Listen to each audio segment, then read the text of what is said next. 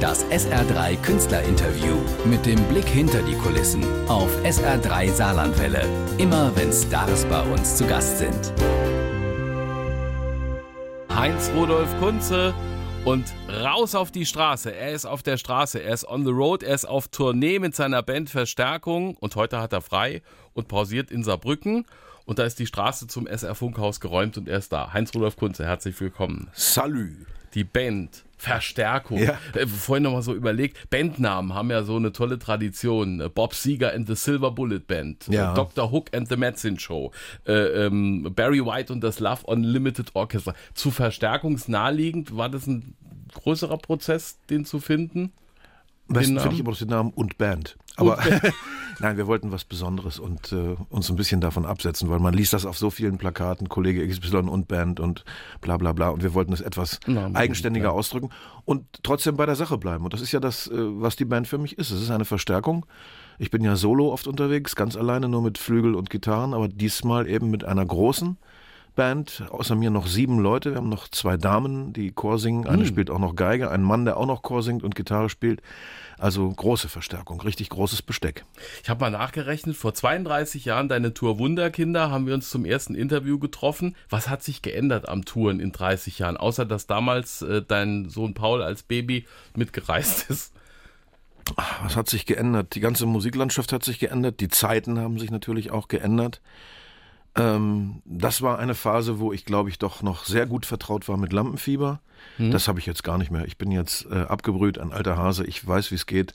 Und wenn um mich herum alles funktioniert, dann läuft das sehr entspannt. Und äh, inzwischen hat die äh, Bühne doch sehr viel von einem Wohnzimmer für mich angenommen. Früher war das ein abenteuerlicher, fremder Dschungel. Aber inzwischen bin ich darin sehr bewandert. Aber man muss geprobt haben, da habe ich Fotos gesehen Oh ja. im Internet. Äh, ihr habt euch zusammengesetzt vorher, auch entspannt so im, im Kreis gespielt. Da hat man ja das Luxusproblem, dass es zu viele Lieder gibt für ein Konzert und die Notwendigkeit, so einen roten Faden zu finden. Naja, das planen wir äh, lange vorher, mein Schlagzeuger und ich. Jens ist der Programmmeister bei uns. Und wir diskutieren das heiß und innig und schie- schieben uns die Bälle zu, Ping-Pong-mäßig. Ich mache einen Entwurf, dann macht er einen, dann nähern wir uns an und so. Also die, die Titel, die wir üben, die stehen natürlich fest, wenn wir uns treffen. Das ist ja ganz klar. Wir haben neun Tage Zeit gehabt, das darfst du nicht vergessen. Amerikanische Bands für ihre Welttourneen proben drei Monate. Ja. Ja, und in neun Tagen muss das sitzen.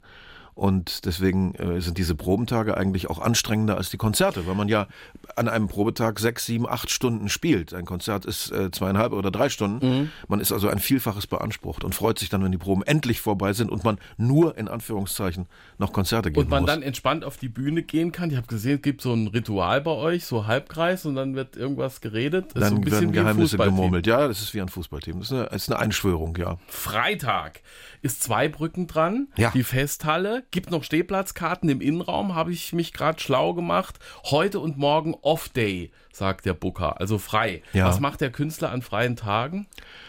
An diesem freien Tag mache ich hier zum Beispiel bei dir Radio. A, Und morgen habe ich ein Wohnzimmerkonzert in Zweibrücken, das ein Mhm. Hörer, eine Hörerin, ich weiß es noch nicht, äh, gewonnen hat. Da bin ich also bei irgendjemandem zu Hause und äh, sitze ihm auf dem Sofa gegenüber und singe ihm eine Stunde lang was vor. du bist ja auch immer am Schreiben und am Texten. Passiert das auf Tour auch? Oder Natürlich, selbstverständlich, ja immer? klar.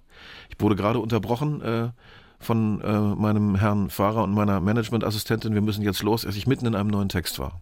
Okay, der wird dann bald fertig gemacht.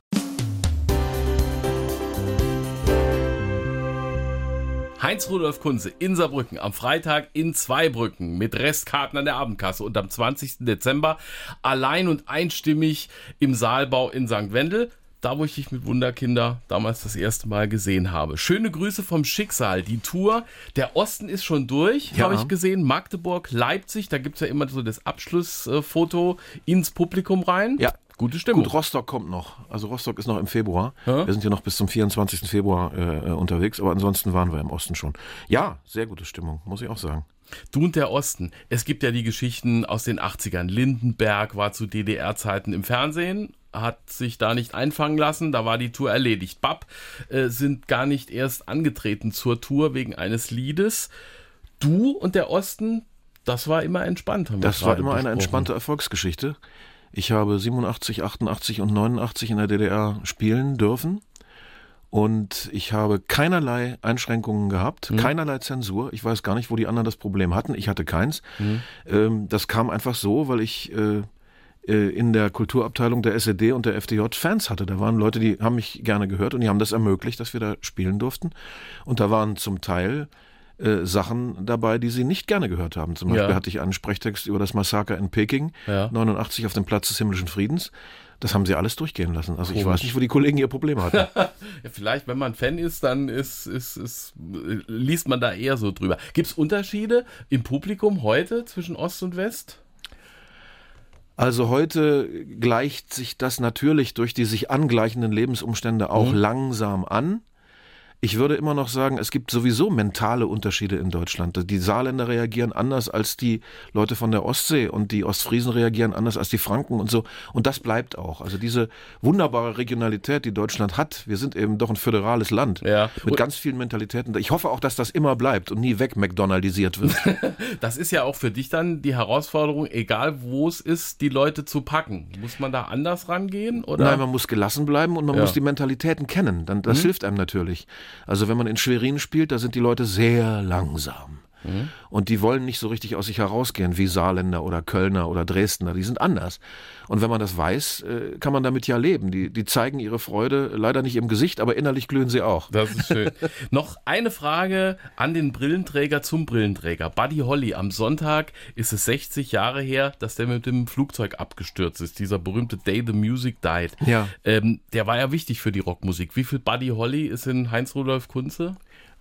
Also bestimmt äh, nicht nur die Tatsache, dass ich eine sehr ähnliche Brille trage, sondern ähm, auch wenn mir seine Musik erst sehr spät im Leben begegnet ist, äh, vermittelt durch die Beatles natürlich jede Menge.